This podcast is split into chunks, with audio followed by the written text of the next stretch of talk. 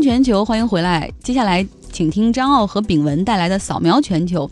美国参议院今天通过了1.3万亿美元的政府预算案，总统特朗普签署之后，这份预算案能够确保联邦政府正常运转到今年九月底。由于国会两党长期无法在政府的长期预算案达成一个协议，美国联邦政府从去年十月份开始的2018财年就一直依靠通过临时的拨款法案来维持运转。那像今年的一月、二月，都由于国会无法通过。临时的拨款法案，特朗普政府两度被迫关门。欧盟领导人正在布鲁塞尔举行为期两天的峰会，就英国脱欧为期二十一个月的过渡期方案进行讨论。英国首相特蕾莎梅希望能够迅速通过过渡方案，之后呢，可以就脱欧之后的贸易问题进行谈判。嗯，特别有意思。这个欧盟峰会是两天嘛，第一天是二十八个国家全参加，然后这个英国首相特蕾莎梅也在场，而第二天就只有二十七个国家参加，就是英国首相特蕾莎梅要回避哈，因为这二十七个国家要讨论这个过渡方案到底合不合适。来看玩具反斗城的创始人查尔斯拉扎勒斯，他去世了，享年九十四岁。他呢，当时成功预计到了婴儿潮的到来会催生出玩具需求的剧增，在一九五七年创办了玩具反斗城这样的一个连锁卖场。他在玩具的销售领域创造了一个销售的新模式，就是通过这种超大规模的超市类型的卖场的模式，而且让这个服务人员尽量不要打扰孩子们和大人的选购。可这些年的玩具反斗城的业绩下滑严重，目前公司已经宣布破产，并且将关闭在美国的所有门店。嗯，最近关于科技公司的新闻真是不少哈。除了上半时段我们提到的这个 Facebook，还有一个就是 Uber 的自动驾驶汽车了。这个事件非常大家让大家关注吧。搭车平台 Uber 自动驾驶汽车在亚利桑那州撞死无辜路人之后呢，最近监管部门公布了事故发生时候的视频。Uber 汽车内的安全员当时是没有目视前方，没有能够及时采取行动。另外呢，还有媒体报道说，这名安全员曾经犯两项重罪，其中有一项是持枪抢劫。嗯，这个所以民间就有呼吁说，这个 Uber 对他自己所谓的安全员的背景调查一点都不够清晰。如果这位安全员他足够的负责的话，当时他是有时间去制止这个惨剧的发生。我们来看，今天呢是美国宇航局 NASA 发射的好奇号火星车在火星上运行的第两千个火星日。那好奇号呢在火星上用钻头、激光还有各种的测试仪器，完成了多项探测任务，向地球传回了近四十七万张照片。但是它并不是在火星上服役时间最长的火星车哈。此前发射的火星车机遇号已经在火星上工作了五千零三十四个火星日。新西兰自然资源保护部宣布，亚南极岛与安第波迪斯岛已经成功告别老鼠这一个物种。安第波迪斯岛面积两千一百公顷，岛上曾经生活超过二十万只老鼠，以雏鸟、鸟蛋、虫子和种子为食，破坏生态平衡。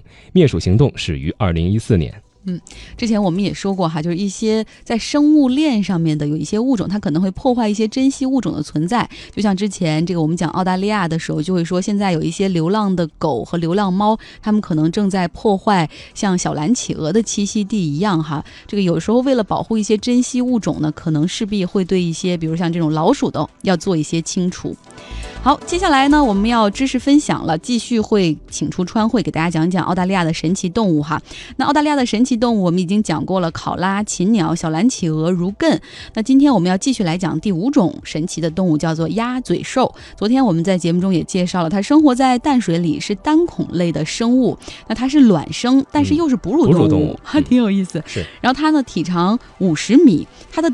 五十厘米，五十厘米，嗯，没那么大，五十米就 太赶上恐龙恐龙了，五十米快比鲸鱼还鲸还大了。这个它体长五十厘米，刚生它刚下的蛋哈，这个蛋其实有的时候才只有像比鹌鹑蛋还要小，就可能比一厘米的直径还要小。呃，那它有皮毛，能够把它的体温在哪怕在深水的时候也能够维持在三十二摄氏度左右。它觅食呢，依靠的是生物电流，呃，帮助它在黑暗的河底能够找到食物，就任。何动物在动的时候，其实身体都会发出那种电流，就会被鸭嘴兽感受到哈。大家也可以找到“倾听全球”微信公号，想看一看那个小小这个鸭嘴兽刚生出来到底有多大，也可以就是打一个字“鸭子”的“鸭”，就能够看到那一系列图片了。那我们今天要继续请出生物环境保护专家川慧，给大家来介绍鸭嘴兽，它还有哪些神奇的地方？它不像绝大多数的哺乳动物，像人一样有着一对 XY 染色性染色体，它有着五对性染色体。它的染色体也表明了它和蜥形类动物进化上的密切关系。它的 X 染色体上和鸟类的 Y 染色体和鸟类的 Z 染色体上有着一段比较相同的基因。一开始研究的时候，很多人都认为它是一种鸟和兽杂交的一种东西。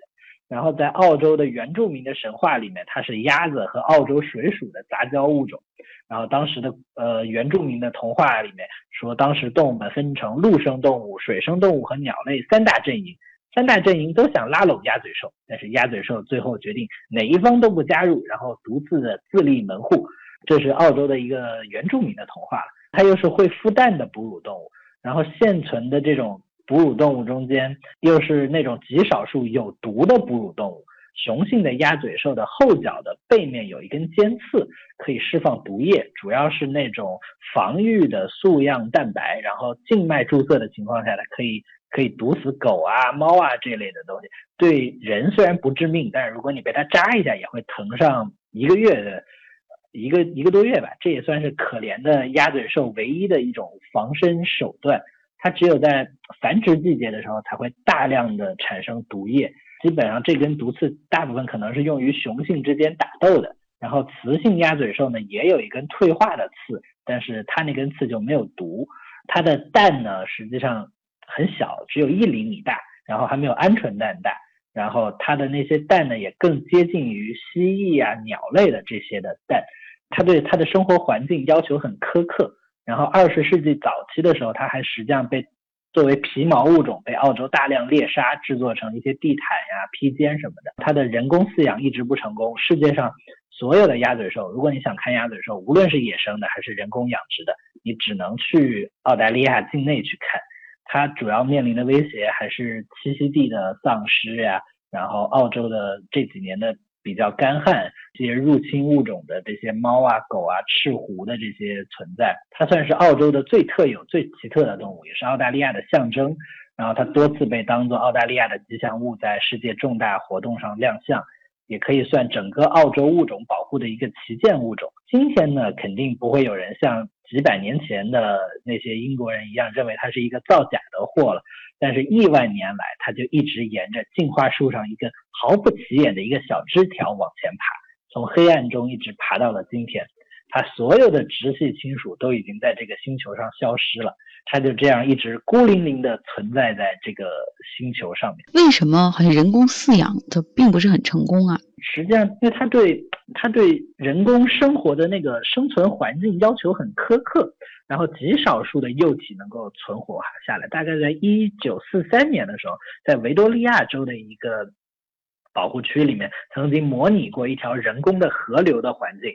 然后鸭嘴兽首次在那个情况下繁殖成功，然后之后的半个多世纪以内也有几次成功的案例，但是所有的鸭嘴兽都没有能在澳洲以外的地方成功繁殖，而且毕竟它是一个非常原始的这这样的一个物种，它的那个说它的繁殖的能力上也要比那些现代的这些适应了其他大陆的这些物种要差一点，它对水质的要求也很高，然后它又它实际上你看它挺小的，没多大，只有。半米长，但是它它需要的环境还是挺大的。它的主食呢，那种一部分毛翅目的石蛾的幼虫呢，如果水体稍微一污染，就没有办法生存。它那个那个幼虫也是实际上是一个水体的指示标志。我们学之前学水污染的时候，如果这水里没有这个东西，或者这个这种虫子扔进去，过不久就死了，那说明这个水质肯定不行。然后另一部分主食的那些澳洲的小龙虾呢，鳌虾呀这些东西。呃，又容易富集重金属污染，所以它的它的食物来源也要求非常的干净，所以真的非常难以生存下去，而且它又很容易被一种致死性的霉菌的皮肤病所困扰，所以实际上它只能在澳洲境内的这些它已经适应的这些地方。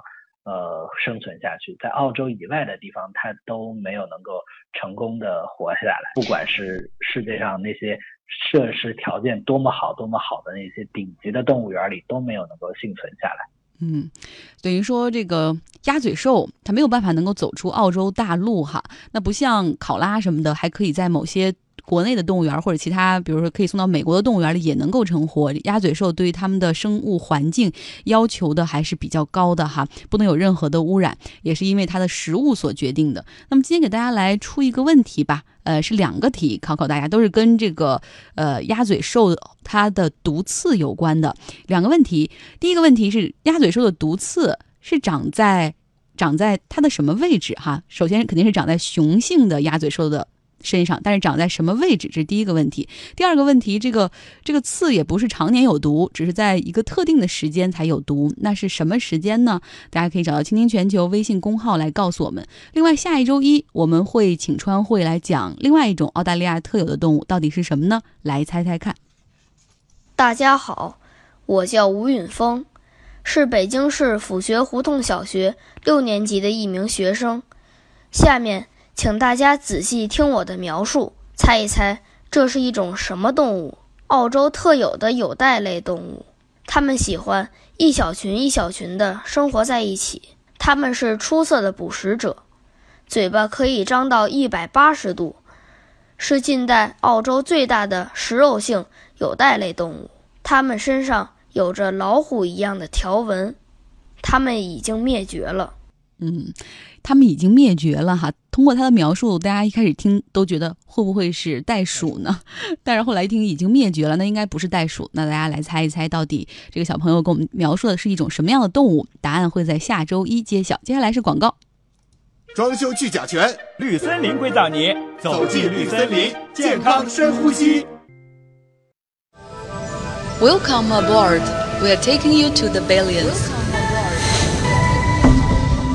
亿万富翁的秘密，分享他们的习惯与原则，财富和人生。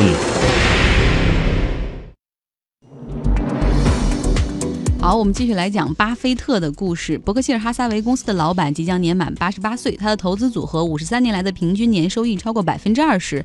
巴菲特全面掌控伯克希尔哈撒韦公司的时候，当时每股的股价只有十九美元。五十三年过去了，如今 A 类股的每股价格是二十一万美元。其实我们昨天在讲这个巴菲特的这个收购并购的过程中，也说到巴菲特其实这些年也在投资中不断的去修正自己的一些观点哈。他其实和芒格也想过，看着其他。他华尔街上面的那些公司频繁的买进卖出，然后获得巨大的利润，那他们能不能够这样赚快钱呢？最终他们意识到他们不能，他们呢只买不卖，就是他们认为说这样更多的其实只是交一个手续费，很难获得一大笔可观的收入。另外，他们认为说只有长期持股才能够创造更多的机会，而且巴菲特也知道哈，说一旦投资就不轻易撤出的话，其实他选择合作伙伴的时候会更加谨慎，就像选择谁来结。结婚一样，然后一旦选定了这个人，就要一直的往下走下去。但另外说到底，其实巴菲特一直很少做那种快进快出的交易，在于一个他内心很怕，就是这样的快进快出的交易会觉得很空虚。他说卖掉一只熟悉的股票，就像把照顾了自己多年的妻子。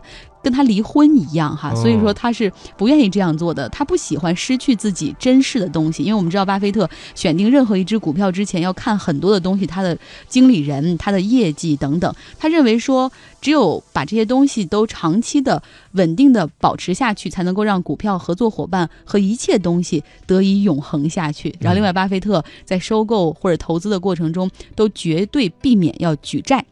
尽量不去赚那种差价哈，他更希望能够给社会提供一个必须的有用的产品和服务，通过投资这样的企业来给自己的股东获得收益。那我们今天就来说一说哈，巴菲特他实际上不只是不断的在修正自己的投资观点，他在。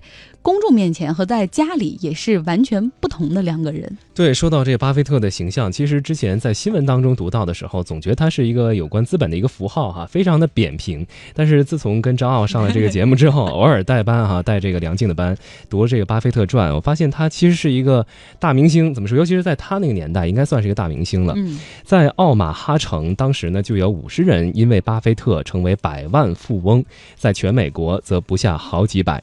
当他去哥伦比比亚大学商学院做关于投资学的演讲的时候，整个演讲大厅是座无虚席，甚至有二百位热心听众因为没有找到座位而在门外站着听。福布斯杂志当时称他为民间英雄，在堪萨斯城和纽约分别有人给爱犬取名叫做巴菲特和巴菲，还有一位叫做威廉·奥本德福的斯坦福大学商学院毕业生，在见过巴菲特之后呢，便辞掉了麦肯锡公司的工作，毅然投身于投资事业。基金经理克里斯托夫·史塔文给儿子洗礼之后，为他取名亚历山大·巴菲特。还有奥马哈的股票经纪人道格拉斯·斯特朗对巴菲特也是崇拜已久。当他的妻子玛莎即将分娩的时候，他拿了一份《财富之王》杂志，对着他的妻子大声朗读有关巴菲特的章节，好像这样做能够提高即将出生的孩子的智商。哎呀，他这做的也太过了吧！真的就差把孩子 就差把孩子的姓也改成巴菲特了。那确实他真的很厉害，因为到了一九八六年早期的时候，当时这个伯克希尔哈撒韦的股票，我们说。了他刚接手的时候是十九美元，一九八六年的时候，仅用了二十一年，他就把美股的股票做到了三千美元啊，然后这个股价增长了。一千六百七十倍，呃，这个不是一百六十七倍哈，非常的高。而这个期间二十一年间，道琼斯指数只上涨了一倍之多，所以很多人是非常，就是那个年代就开始这个就是崇拜巴菲特。比如说，巴菲特投资了一家公司，然后那个公司知道巴菲特买入之后，就会跟这个恨不得接受媒体采访的时候都会大喊说：“你知道谁买了我们吗？巴菲特呀！”嗯。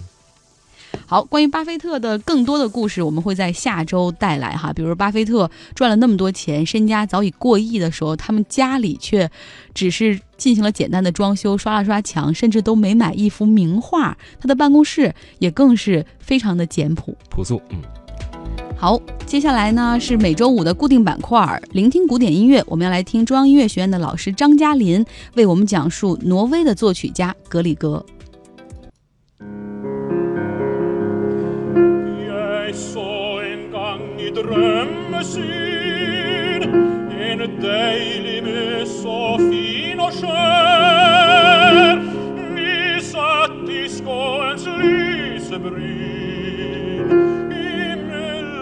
提起挪威作曲家格里格，在国内的音乐界立即会令人联想起一个名词，就是民族乐派。其实，所谓民族乐派，并不是一个被全世界音乐理论界都接受的概念。因为只要是人类，就脱离不了民族。比如说，瓦格纳他也是日耳曼民族，德彪西是法兰西民族，威尔第是拉丁民族，他们都在用本民族的音乐传统在创作。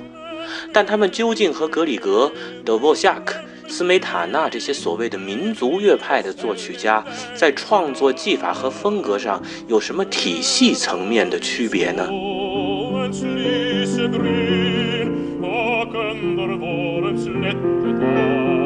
其实，民族乐派并不是一个严谨的学术概念，它泛指的是19世纪中叶以后，在欧洲处于弱势文化群体民族的作曲家，比如格里格，他的祖国挪威，在几乎整个19世纪都是瑞典的附属国，直到格里格去世前两年，也就是1905年，挪威才独立建国。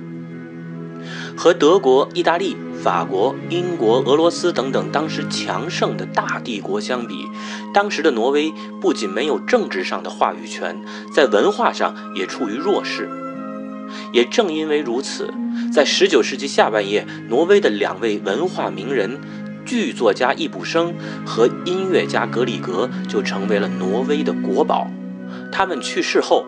已经独立的挪威王国都为他们举行了隆重的国葬。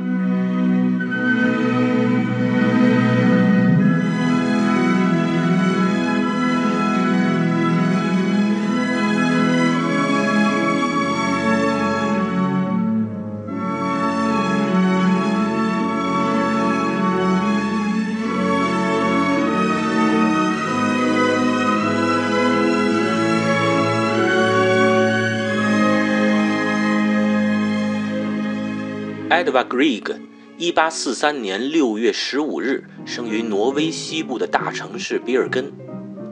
他的祖上是爱尔兰移民，他的父亲是一个商人，母亲是一位钢琴家。格里格从小就跟随母亲学习钢琴，很快就展现出出众的才华。十五岁的时候，他赴德国莱比锡音乐学院学习。这所由门德尔松以及罗伯特舒曼参与创建的莱比锡音乐学院，是当时欧洲学术最严谨、人才汇聚的音乐学院。格里格在这里跟随当时欧洲著名的钢琴家和作曲家莫舍莱斯学习。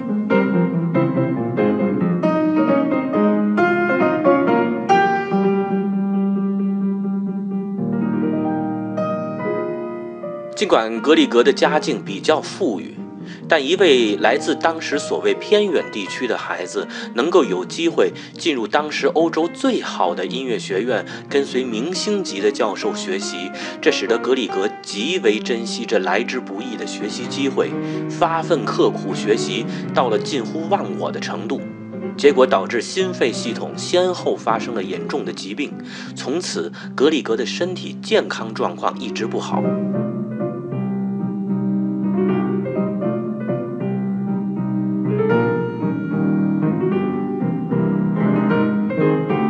一八六二年，十九岁的格里格结束了他在莱比锡音乐学院的学业，以钢琴家的身份回到家乡，举办了一场汇报音乐会，曲目包括贝多芬的悲怆奏鸣曲等等。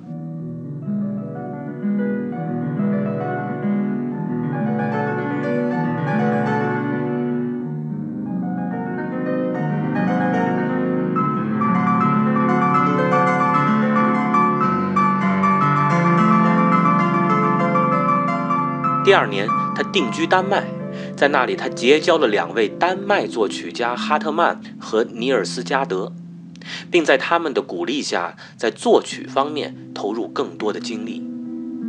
一八六五年到一八六六年，他在意大利罗马游历期间，创作了音乐会序曲《秋天》，这首作品获得了斯德哥尔摩音乐学院大奖。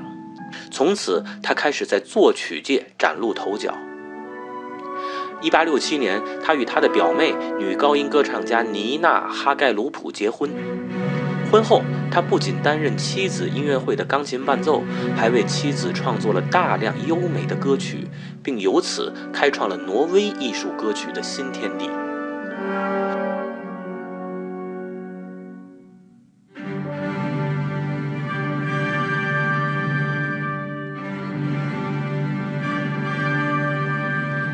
好，刚刚大家听到的是中央音乐学院的老师张嘉林为我们讲述格里格哈。下周五我们会继续带来格里格和挪威音乐的讲述。那么，请炳文给大家推荐一个电影，然后我们今天会送四张这个电影票。不对，抓紧说了啊！这娜塔莉波特曼主演的电影《泯灭》将会在四月十三号上映。好，今天我们问题的答案呢是长在雄性鸭嘴兽的后足那个毒刺繁殖期才会有毒。